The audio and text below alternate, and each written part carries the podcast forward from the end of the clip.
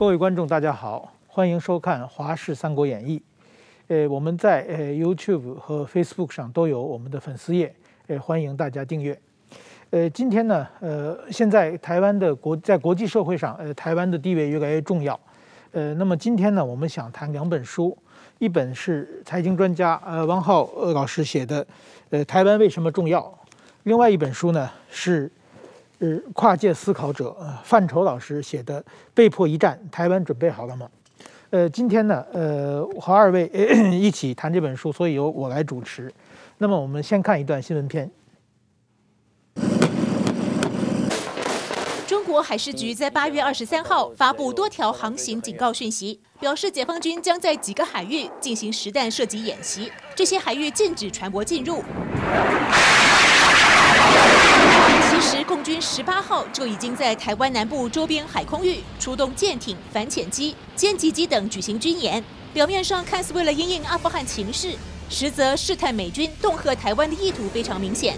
而二十三号开始的这一波演习规模更大，范围甚至遍及渤海、黄海以及南海。美国国务院在八月初批准贩售武器给台湾，引起中国方面强烈不满。除了解放军机持续不断骚扰。频繁的军事演习也让情势显得紧张。和台湾有着坚定友谊的日本已经表示，将在二零二三年三月之前，在冲绳石垣岛部署中程地对空飞弹、地对舰飞弹，并且派出六百名自卫队士兵。而石垣岛已经是日本在琉球群岛部署导弹部队的第四个岛屿。军事专家指出，日本希望与台湾并肩进行群岛防御，以封锁解放军的大胆扩张。记者王浩整理报道。呃，范老师，这个最近看来台海的形势啊，是是越来越紧张。嗯，不光是在台湾人在讲，现在只要在国际社会上开国际会议或者两个重要的国际首脑见面，一般是第二句话就要说关心台海的安全 啊。对这个最近的国际形势，您怎么看？啊，我个人的急迫感是非常的急迫。这也就是为什么我赶着要出这本书，叫做《被迫一战》。然后，但是台湾准备好了吗？我是打了一个问号。其实我这个问号是就是有这个问号啊。那么，呃，台湾的整个这个情况呢，呃。简单的讲，我想像英国历史学家那个 Ferguson 前一阵子发表的一篇文章说“得台湾者得天下”嘛，那我是把它中间加了一句叫做“得台湾者得亚洲，得亚洲者得天下”。哦，那么现在然后被迫的意思，这个道理很简单，就是以台湾，我想所有人的意愿来讲，没有人愿意打仗，可是呢，因为在现在美国跟中共的这个。等于是强迫全世界的国家在未来几年内要选边站，就是未来整个地球的人类的这个秩序的这个争霸战，在这个形势下，台湾是或是成为不幸的成为焦点哦，所以它因为地缘战略的关系成为焦点，所以台湾是啊有这个可能是被迫一战的。啊，但是呢，台湾的社会呢，呃，坦白讲，我觉得台湾人是有特异功能了哈。啊、呃，他这这么多年来，朝鲜打打飞弹啦，啊、哪边伊朗怎么样啦，哪边怎么样啦，台湾人都可以用看大戏、看戏者的这个角度啊，来这个这个怎么评论，或者甚至于嬉笑怒骂啊。但是这一次。那么轮到台湾人自己本身就是戏中人了，所以我觉得台湾社会的这个心理准备哈是远远不够的。那么，比如来讲，刚才我们在开镜之前有聊到这个、呃、这个汪浩兄，比如说有提到这个呃台湾最近的间谍案，对不对？对，涉及的层级是非常高的，是两个上将，两个上将，这是不得了的事情。那么我们看看。这个白宫的这个美国白宫的这个呃安全安全这个这个顾问这个 Sullivan 苏利文对不对？他讲了一段话，在这个阿富汗事件之后，那么在台协会 AIT 还特别把苏利文的这段话放在 AIT 的网页上，有一点安定台湾人心的意思，就是把 台湾跟以色列并列。那很多台湾人看了很高兴，哦，就是车立刻定心丸说，哦，台湾在美国的这个心目中，这个只是跟以色列一样重要，所以，呃，台湾不是跟阿富汗是不能够对等的来相比较的。但是我这里我想提醒各位这个台湾的这个社会，你要内行，要会看门道啊。人家把你跟以色列并列，但你自己本身有没有以色列的那种精神跟国格呢？以色列是男女皆兵哦，啊，然后以一当十，对不对？然后以色列的保密防谍是世界一流，团结心是世界一流，对不对？是啊。那么你台湾现在这个泄密案不断的出来，层级这么高啊，然后最近的这个中共这个它的这个这个这个飞机贴离水面三十公尺飞行啊。那么像这种的这个情况，台湾我觉得自己要检讨，也就是说，你你不要以为美国把你跟以色列并排，拜登总统啊啊，白宫安全顾问啊，你就啊吃了定心丸，你自己本身的备战的心理状态到位了没有啊？那么你如果你本身没有到位，那么你本身是一个扶不起的阿斗。甚至于讲的比较难听，就是说是是一坨这个糊不上墙的这个泥巴，那么哦，到时候又怎么样呢？所以我觉得 呃，在这个情况下，我觉得这个形势上，大家心理上是必须要进入某种呃备战状态的。哎，对我我也个个人感觉，我觉得台湾啊跟以色列不同的是，以色列的话，只要我一个国民被你抓走，那么我们就倾倾国之力，我跟你死磕到底，一定要把人救回来。那么在台湾，现在的中国以间谍罪被抓的台湾人，我想没有一百也有五十。嗯，其中呢，呃，大部分台湾是无所谓，而且呢，台湾还分的蓝绿，比如说那个李明哲，他是绿营的嘛。那绿营只救李明哲，那些台蓝营的台商就不救。那么台台商呢？他们只救蓝营的台商，李明哲是他们就不管。所以说，我觉得这是一个非常奇怪的现象啊！整个国家撕裂成这样的话，确实是比比较难难得的。对，呃，确实如此。嗯，那王王大哥对这个感觉，台湾人的意识您怎么看？我我我觉得确实是啊。刚才我们谈到这个最近的这个间谍案，呃。里面有三个地方让我觉得特别惊讶的。第一就是涉入这个间谍案的这个共谍，他叫谢锡章啊，他以这个港商的名义来台湾活动，前后二十四年如若无人之境啊，在这个左营跟。一上来是发展海军的关系，后来跑到台北来专门发展空军的关系啊，上上上到两个空军上将，一直到这个空军的少将，到这个上校啊少校，各个层级都啊受他的这个贿赂啊，然后他请这些将官的啊太太们去这个。呃，什么巴厘岛玩，去香港玩，去新加坡玩，去南韩玩，他来付钱啊？那竟然到这种程度，这可以可见这里面有三个问题，就是台湾军方的防谍意识非常差，他们对什么样的可能的敌人和可能的间谍没有感觉啊，没有这个防谍意识。第二，对中共的统战。没有感觉啊！很多中共来台湾军方的统战，以这种黄埔同学会的名义来组织活动。像这一次出冒出来的这个前空军司令沈国珍，他就是参加黄埔同学会的活动，然后跟这个二零一六年跟三十二名退将，包括胡思怀现在的立委，去北京啊人民大会堂听习近平讲话那一次活动，也也包括这这。这个三十二个呃将军啊去那样的，他们是以黄埔同学会的名义去的啊。那第三一个，他们国家认同有很大的问题啊。所以就像你呃这个范老师在书中一再提到的，你在这个呃敌我意识不强、国家认同问题搞不清楚的时候，你你要问你的底线，你的最基本的共同之处。是是什么啊？是的，你你你怎么认同？你保卫谁？你是在为谁而战？这个问题要解决。这个呃，两位啊，这个就恰巧就在最近的这一两年当中，我对这个国军的将领演讲啊，前后我想加起来不低于六十六十颗星星，嗯，而且包括所有的一线的指挥官。那啊、呃，这里我就跟各位观众分享，我是毫不怎么讲，我是毫不客气的。嗯，我的上场第一个问题，我就会问说，请问你为谁而战？是啊。哦那么大家当然就没有立刻的这个反应嘛，哈，因为都是将领，也都没有那么啊。我说好，给你两个选择，你是为台湾共和国而战，还是为中华民国而战？那你也可以想象，这个在场是不会有回答的。我说好，我说我知道各位有困难，我知道各位在军中，其实军中的各级的这个弟兄们呢，也都有多多少少有类似的认同问题。我说我现在来提供一个答案，你们看看能不能够接受。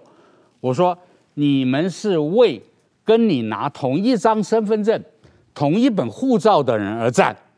那至于那个身份证、那个护照上写的是什么名字，我说没有关系。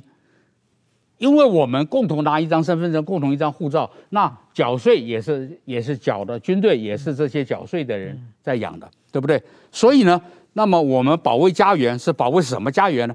就是保卫这一群跟你拿同一张身份证、同一本护照的人。这个定义是非常清楚的，毫无含糊的这个余地。那至于您刚才所讲的这个做工作的这个问题啊。因为我是这点，我是相当的、相当的清楚了哦。那么啊、以中共的这个习惯，以我在中国生活这么多年的这个个人经验，中共大概要渗透一个社会的时候，包括他自己的社会啊、哦，大概黄金比例是一百比一，也就是说，在北京市，你大概有一百个、五百个人的小区里面。大概就至少有五个那个戴红袖章的那个呃大妈或者什么，就是在那边哦。所以呢，台湾两千三百万人口，请问各位知道所谓的国台办这个单位总雇员人数是多少吗？就是二十二万，就一百比一。那么现在在台湾的社会里面，从最上层高至，你就想象去吧，高至最高，低到。计程车司机、菜市场是啊、哦，我想这个黄金比例是跑不掉的。那么也就是说，受到它的影响，受到它的统战，自觉或者不自觉的，不一定有什么利益哈、哦，但是自觉或者不自觉的啊，这个这个这个呃，这个怎么讲啊、呃？倾向于他，或者说他在做什么动作的时候，你就没有没有动作。啊啊，所以有的时候所谓的渗透，不见得是要你去做什么动作。所谓的渗透，很多时候是在关键的时候，你不要做什么动作。嗯，这个也杀伤力也是也是很大的。啊，所以台湾在这个，所以我在我的这本书里《被迫一战》这本书里，我讲的不但是军事上的国防备战，同时整个社区的新防。备战也是非常重要的，而台湾人在这方面是，啊、的警觉性是远远不足的。是这样，是这样。我我我觉得我我我读您的这个书里面特别看到的就是说，你对于台湾整个社会对于啊、会不会战，然后怎么准备战，这种心理的准备和。制度上的准备和人力物力上的准备都很明显的不足。台湾是一个很奇妙的地方，你知道，真的，你要说是宝岛或者福岛也可以哈。对，就是说，这个呃，比如说这个乐透或者威力彩，这个呃五亿分之一的机会啊，呃呃，他也会去买，对不对哈？那那当那那每一个人明明知道自己明天早上出门。不会被车撞死，可是他还是会去买意外险，啊！但是偏偏就在战争这件事情上，台湾人竟然可以说这个，呃，这个好像说绝对不会发生在自己身上，哦，那么这个也难怪了。也就是说，台湾现在社会上还还活着的人，大概百分之九十九以上没有打仗的经验，没有逃难的经验，对不对？所以呢，他们觉得那个是对他是距离是非常遥远的遥远的事情。那所以在心理的准备度上，连这个地震的这个程度都不到。哦，台湾人对地震防震的这个意识已经够薄弱了了，比起日本，比起日本来讲，对不对？已经够薄弱了。那么，对于战争这件事情就更薄弱了。那台湾又是所谓的兵家必争之地哦。那么，在中美国跟中共必须要争取的这个地方，那么你身处这个这个这个这个地方，只要。世界的政治形势不变，你永远是被夹在这个这个两块巨石之中，哦，所以台湾人必须要把，就好像我们现在讲，比如两年前说，大家说，呃，你可能将来一辈子要戴口罩，啊，你这个你这一辈子要与病毒共存，可能会被别人笑，对不对？人家说啊，这个疫情过了就过了，哎，现在你再想想看。我们真的很有可能一辈子要戴口罩哦，嗯就是说人类必须要跟病毒并存哦，它就是一个现实，哦，就是就是就是新现实。那么一样，那么战争对于台湾来讲，至少在未来的这个什么十几、二十年、三十年，很可能是一个你作为一个台湾人，嗯除非你不要拿这张身份证。嗯否则，你作为一个台湾人，你可能就是要跟他并存的一个状态。那么，会不会因为战争而死人？那会不会因为病毒而死人？不是已经证明了因为病毒死了一些一些人吗？那我们要尽量的防疫、防战、避疫、避战，对不对？避病毒啊，要控制。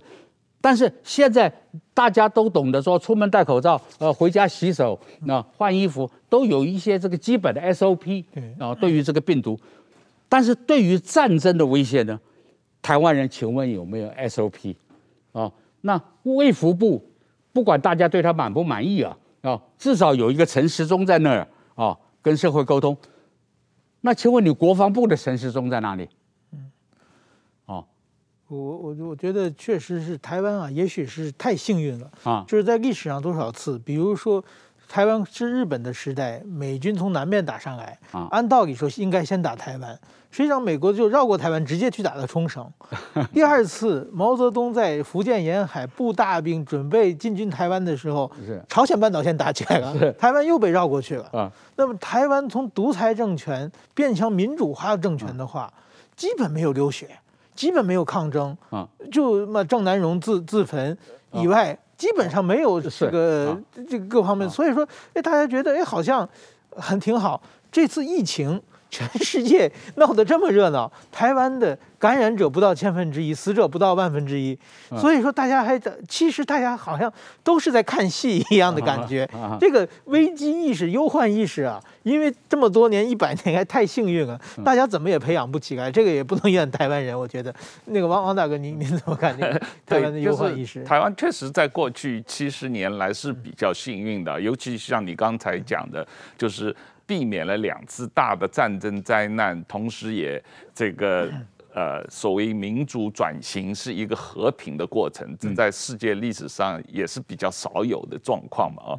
那但是问题是，台湾离中国这么近，而中国特别是习近平上任以后，这么强硬的民族主义的对外扩张政策，这么强硬的一种要发展军国主义、帝国主义的倾向，那他对。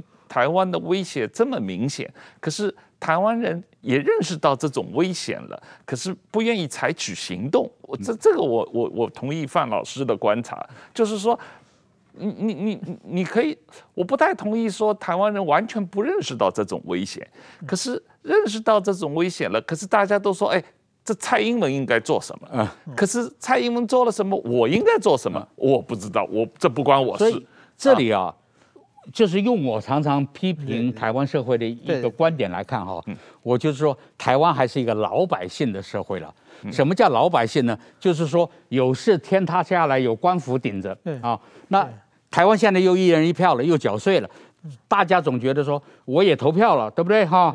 啊，我也授权给你了，然后我还缴税呢。啊，所以出了问题，你当然应该是由你来保护我。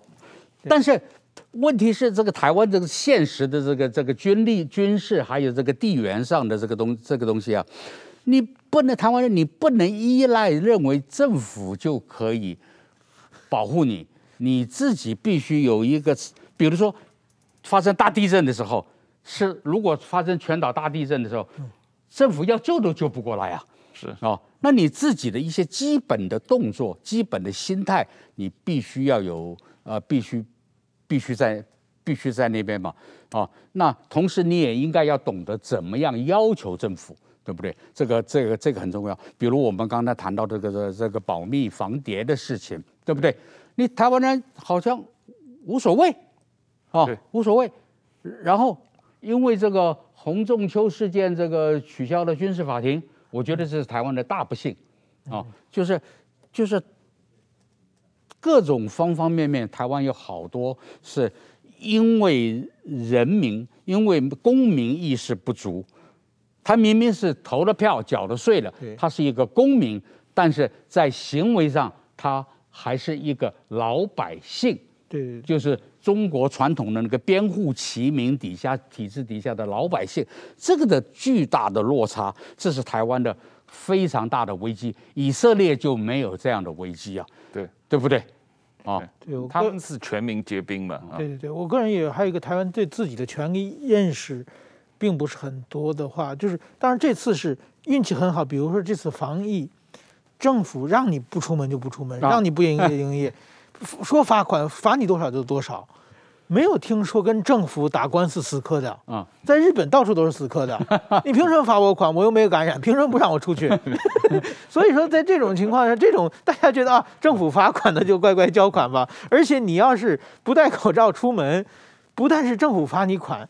全社会都指责你，然后罚多少都活都你都活该，根本没有一个就是怎么说呢？对于威权，对于国家权力来说，是大家比较顺从。这个这个是，所以台湾的这个顺民的这个传统啊，啊、呃，固然坦白讲，也是您刚才是吧？您刚才讲的说，台湾这个这个从威权到民主的这个转型过程中，没有发生什么流血事件啊，这个也不能。不能不说是有，因为是台湾本来就是一个比较顺民的一个社会的一种的一种的一种表现啊。那在韩国就就不一样了嘛，对不对？好，那但是所以我觉得台湾在这种就四四百年来的这个都是殖民地啊的这个顺，然后中国传统的这个顺民的这个传统之下，如何要培养出来一种叛逆之心？或者说主体性，就是哦，你你这个什么叫什么叫有修养有文化哦？什么哦？那有修养有有文化，就是有人在有人在街上打了无故打了你一巴一巴掌之后，你的第一个反应不是打回去，你是想哎呀，这个人是不是哦有什么值得同情，或者或者说我是不是做错了什么哦？但是那个人接着再打你另外一边的一巴掌。这个时候，如果你在这个火气不上来、血气不上来的时候，你你就说不过去了。那个不叫修养啊，这个就叫顺民啊，这个就叫服从啊，对不对？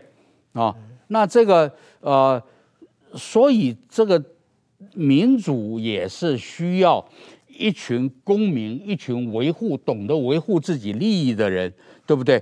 就说，我作为民一个有民主修养的人，我最多允许你打我两次巴掌，巴掌，OK？对，对不起，打到第三次巴掌的时候，我就要动手了，或者我我旁边有有有菜刀，有枪，我就要拿出来了，我要自卫。嗯，那我觉得这种公民意识，台这种血性哈，台湾人是啊，坦白讲是比较缺乏的，只有在看到什么赛德克巴莱。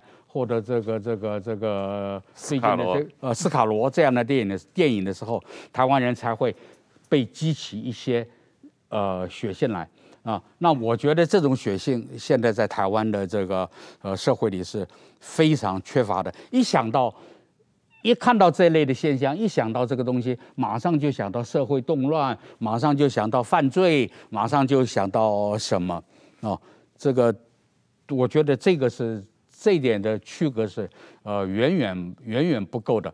就是当人家明白的以大欺小要欺负你，人家明白的打了你的右右脸，再打你的左脸的时候，你这时候如果你还在啊。用那一套心灵鸡汤，啊，来这个呃平息自己，我觉得这个绝对不是台湾的生存之道。是我我注意到，我读你的书里面有特别提到这个呃对比新加坡的例子，对比以色列的例子，对比瑞士的例子，特别是你的书最后用了瑞士的司令官在呃一九三九年呃八月一号的演讲的那个嗯。呃跟你刚才讲的这一段对于台湾人的描述，我觉得这是强烈的对比嘛。是，那么台湾可能做不到瑞士或者以色列，因为究竟文化背景什么不同嘛，哈。但是呢，你从亚洲来讲，你比如说新加坡，新加坡也是一个顺民社会哦。我坦白讲哦，他啊、呃，但是。新加坡形成了一个什么？它的精英阶层呢？由于是李光耀的这个关系，他的精英精神其实是不怕事的，就是，就是说他比较比较尚武哦，那也很廉洁哦。那像李以李光耀的这个斗争经验来讲，台湾坦白讲，最后一个有斗争经验的人是谁？叫做李登辉。是李登辉之后的三任总统啊。都是怎么讲？在我看来，都是这个，呃，这个这个这个这个经验，这个哪一个就是说这个政治政治上的这个处理这个矛盾、处理这个的这个技能跟这个意志力是不够的啊、哦。那么，但是像像李像李光耀的话，是绝对他是绝对不惧战的。他旁边一个马来西亚，一个印尼啊。哦他是，但是他的新加坡的部队都是以色列训练出来的，而且男孩子一定要一定要当兵嘛。所以新加坡是一个模式哈，它是一个由一群不惧战的精英啊领导的，用一种很清廉的方式领导的一群顺民。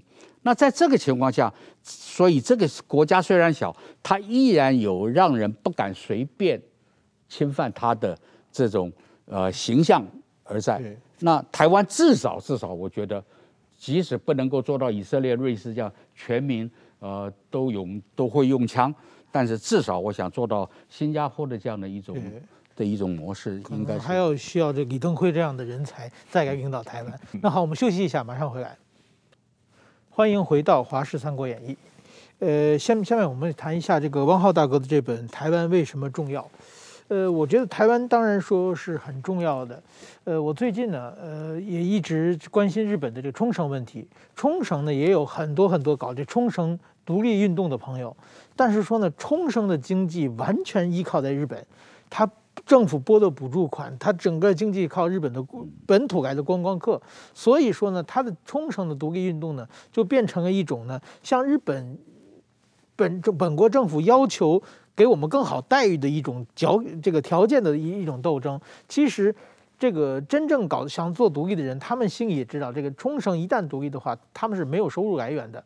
所以，但是说台湾呢，经济呢好像有点不一样，但是说也有很多的统派的人士，包括中国的一些呃学者也说嘛，只要中国一卡台湾的脖子，台湾经济马上就完。台湾现在繁荣是在于这个中国不停的给台湾输血的情况下才成立的。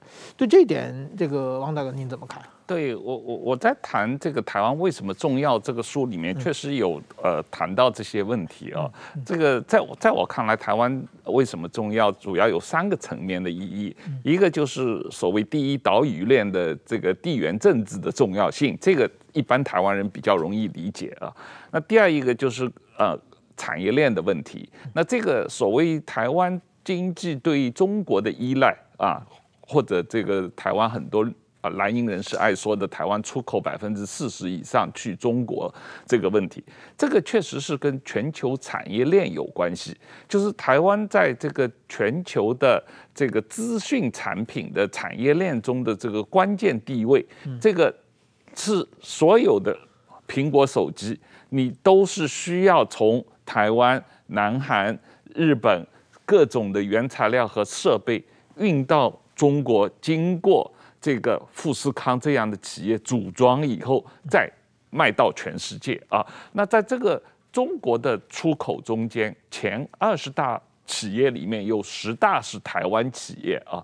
那这个。这个如果没有这个全球产业链，特别是资讯产业链的话，台湾当然不会有那么高的出口比例是到中国的。但实际上，它并不是出口到中国，它只是经过中国的中转出口到全世界啊。那在这个问题上，台湾特别是这个中美贸易战以后，台商正在努力的帮助美国政府的所谓。去中国化，或者说是分散市场、分散产业链的工作，也就是说，你原来中国是过去三十年成为世界上最大的呃世界工厂。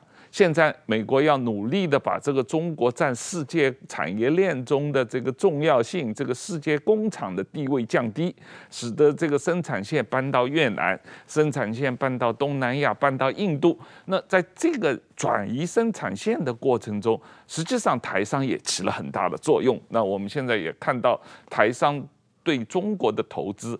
这两年下降的非常之快啊！我记得这个呃，起码到马政府结束之前啊，过去二十年台湾对外的投资可能百分之八十五、九十都是到中国大陆的。最近的这一两年的统计，台湾对外投资只有大概三成啊啊，不到百分之三十五是到中国大陆的，其他都到美国、到东南亚。就这个。这个转换过程是很明显在发生了，当然，这个对整个全球产业链的调整有重要性。那这才这中间台湾起到的一个关键作用。另外一个方面，台资回流，在台湾这两年这个呃经济增长在亚洲四小龙中间表现最好的。去年全球疫情这么严重，台湾 GDP 有百分之二点几的增长，今年。台湾上半年 GDP 有百分之五点几的增长，而且全年大家都在不断的呃往上调啊。这个即使有呃五六七月三个月的疫情的影响，台湾总体的出口呃表现都是历史不断的创新高。所以这个中间是跟台资过去这三年大量的回流台湾投资、私人企业的投资、生产线的投资也有很大的关系啊。那所以从这个角度来讲，这个是台湾的这个为什么重要的第二个问题啊，包括彭博也说，台湾是世界上最重要的地方，就是因为半导体产业链的关系嘛啊。那但是在我看来，台湾还重要的是第三个问题，就是台湾的发展模式、台湾的治理模式、台湾民主化的模式，是不是可以给世界上提供一个？不同于中国发展模式，不同于传统欧美发展模式的一个第三个不同模式，这个台湾的模式。它不光是表现在啊过去几十年台湾经济发展的这个模式中间，比方说中国曾经向台湾学习的啊来料加工出口对对外的这个发展模式，也包括在台湾的治理模式。这这一个问题，我觉得在这一次的防疫抗疫方面表现得特别突出啊，我们可以专门谈一下。当然，也表现在台湾的民主化过程这样一个和平转移。呃，这个呃转型和平实现这个民主化过程的这个模式，对于世界的重要性。那我觉得台湾人自己，就像您说的，这个要有一个范老师说的，要有个台湾学，就是大家。全世界都可以台湾化，就是台湾的这种模式需要向全世界推广。但是你向全世界推广之前，自己要有自己的充分认识。我我我有什么经验？我觉得这些经验可能跟全世界的其他国家不同。有哪些地方？哎，不光是台湾有有有需要自自己保留的，全世界也可以学习的啊。那在这个问题上，我觉得这一我在书里面专门有写到，就是这一次呃。呃，过去一年半的这个台湾防疫的成功，里面特别体现了台湾治理模式的这个呃这个中跟中国不同和跟美国啊、这个英国啊、西方国家不同，就是第一，台湾的这个呃防疫模式里面就是政府信息的透明啊，愿意跟呃公开透明跟社会沟通啊。第二一个就是公民意识，大家愿意遵守一些。集体安全的概念，就像您说的，这个大家都愿意戴口罩，愿意勤洗手，愿意消毒，愿意保持社交距离，愿意守规矩的这样一种啊集体安全的概念啊。那第三一个又愿意啊接受用高科技的这个方式来收集信息，同时又适当的保障个人资讯的安全啊，这样一个平衡。中国是没有的，中国用高科技手段来 防疫，但是它完全不顾个人的呃资讯的这个 privacy 的问题啊，不顾这个呃个人资讯的安全。但台湾是既考虑到用高科技手段来防疫，但是又保障个人资讯的安全的这样一个平衡。那第四一个就是台湾有建立一套很成功的这个 SOP，这个几乎是这一次台湾从五月份的。啊，社会破口了以后，每天有七百个人染疫，到现在降到啊，昨天是加零，今天可能还有一些这个少量的，这现在就是个位数的染疫的这样一种案子。在同一时期，你比方说越南，去年也是这个防疫的这个优秀表现的国家，跟台湾一样，但是今年五月份越南也有社会破口了，病毒进入社区了，可是现在。经过这三个多月以后，越南有三十多万人染疫，然后每天还有一万多个新的染疫的情况，整个这个呃封城啊，胡志明市各个地方都严厉的封城，但是还是拦阻不下来。为什么？因为但是台湾为什么就能够把这个疫情控制下来？我觉得台湾的一个防疫的 SOP，特别是所谓疫调、隔离、筛检和这个。打疫苗，好几个措施的一个共同的运用，这一方面的这个官方和民间的合作非常重要啊。那所有这些个呃，体现在一个文化上的一个社会，所谓小国寡民、其乐融融的这种有有自由，但是又有相对的公民意识的一种平衡。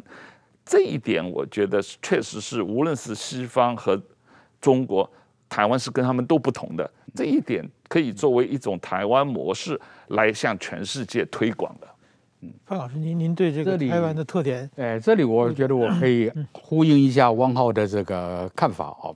嗯，就是各位知道，这个地球，我们把视野放大一点，这个地球，这个整个人类七十几七十几亿人，那么。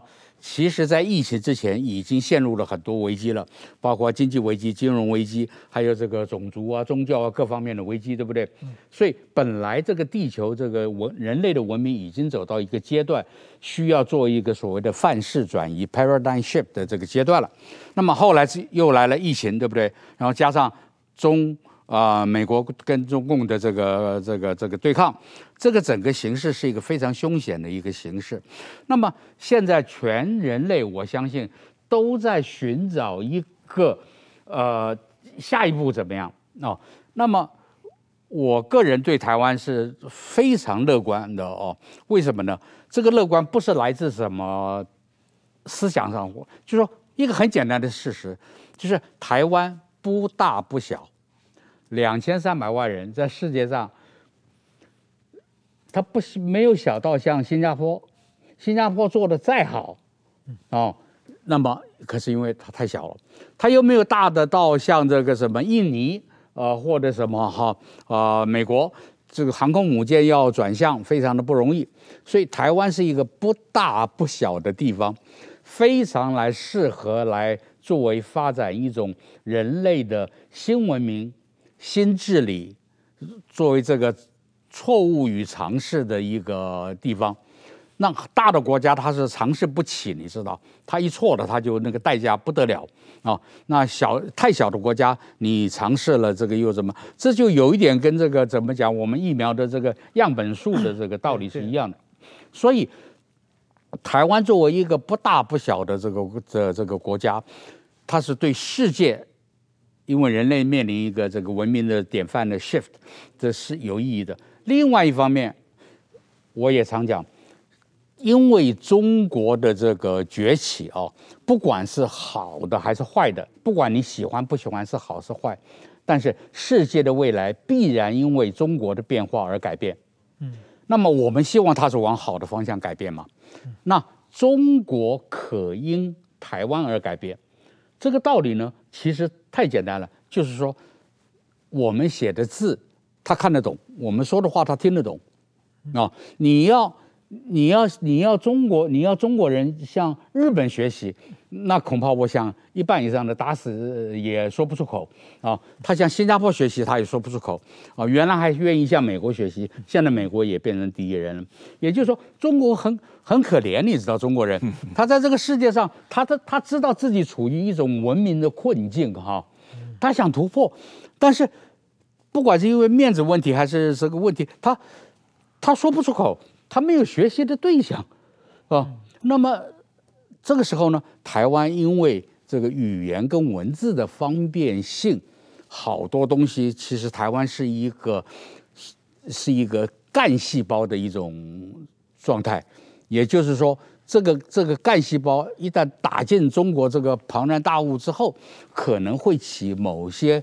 呃呃，疫苗或者说促进什么改变的这个作用，所以台湾在这个双重意义上，在整个世界的这个这这个这个这个这个尺度的意义上，还有说在这个中国问题的这个意义上，我觉得台湾都有它特殊的呃不可取代的角色。那么啊、呃，台湾必须要自我珍惜。对，但是你在书里面有特别强调要台湾或者甚至全世界去。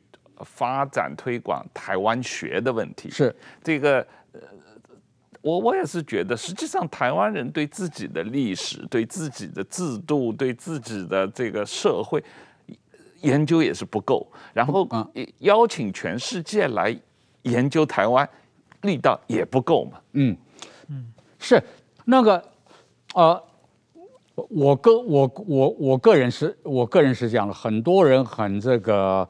很注重这个历史或者说道统啊，比如说在中国现在就在争道统嘛哈，那么呃，在美国也会争谁才是这个 Washington 或者 Jefferson 的这个嫡传，对不对啊？那在台湾因为历史比较现代史比较短，所以争的道统就。没有什么可以争的，你知道，就说争到蒋渭水再往上就 就就就没有了哈。所以呢，我觉得台湾千万不要落入这个争道统、抢神主牌的这个东西。现在台湾你看啊、呃，这个呃很呃有呃就是在抢这个中华民国的神主牌，有人在抢台湾的这个神主牌。我说台湾千万不能落入这个抢神主牌，因为你的这个神主牌。本来就没有太多，就是说，我们从哲学的角度来讲，我作为一个人，我就已经是一个主体了嘛，我就以人已经站在你的面前了，你你跟我要出生证明有什么用嘛？啊，我所以台湾要百分之八十的精力往前看，往未来看，百分之百分之二十顶多了才往后看，才去出做历史的寻根啦，或者去找道统啦，百分之八十要从未来。找出路，哦，这个才是台湾这个作为一个，我们刚才前面讲的这个人类的文明也好，对于这个中国的这个未来的参照物也好的一个干细胞的这个作用，就是我们台湾的存在，今天你我的存在，愿意共同在这一个地方拿同一张身份证来打拼来生活，这个就已经足够了。不需要什么道统，不需要什么什么其他的东西，然后百分之八十的精力往前面看，哦，就是说你要超脱，因为呃美国人让全世界都陷于旧情绵绵或者旧恨绵绵嘛。台湾如果能够摆脱率先人类，摆脱这个人的这个劣根性啊，就是旧情绵绵跟旧恨绵绵啊，把百分之八十的精力往前看，把潜力往前冲。这个我觉得，这个应该是我所谓的台湾学、台湾 knowledge 的这个精义了，应该是在这里。我觉得台湾应该。更稍微站得高一点，更有国际观一些了。所以刚才讲的李登辉是一个很了不起的人物，他是台湾的这所有政治人物，他站得比较高，嗯，他们能看到台湾的，能客观看台湾。那现在在台湾，其实我在台湾这么长时间，台湾的。台湾人的最高的道德标准是爱不爱台湾？只要你爱台湾，你就是好人。然后你你说你不是好人，就说你不爱台湾。这个标准也太太简太便宜了，对不对？应该能够更更大一点的。台湾为国际做什么贡献？比如说最近的阿富汗的问题，阿富汗的问题，我觉得在日本有一种疑问，就是日本怎么帮助阿富汗的难民，怎么帮助这个阿富汗的女性？那台湾的所有的媒体很关心阿富汗，最关心是什么呢？阿富台湾会不会变成阿富汗？因为都。是从自己这个角度来出发的。那么，台湾作为一个先进国家，作为一个两千三百人，他在国际上应该承担一些义务嘛？就是说，我觉得能为阿富汗做什么，是捐一点钱呢，或者接收一部分难民呢？至少在国内应该有这这方面的议论嘛。你最后结尾结论是不接收也也 OK，但是说这种声音完全没有。大家看，哎，台湾不是，绝对不是阿富汗，台湾一定是阿富汗。然后在这个里面就吵起来了。是，对，所以说我觉得这是一个好像国际。然后，然后同时，台湾还希望台湾的处境得到国际上的认知跟认同，或或或者说这个的同情，对不对？对对对。那那你自己都没有同情、认知其他的种族、其他的国家的能力，对，你凭什么要求其他的国家、其他的种族来？来认知你，来跟你同情呢，是不是？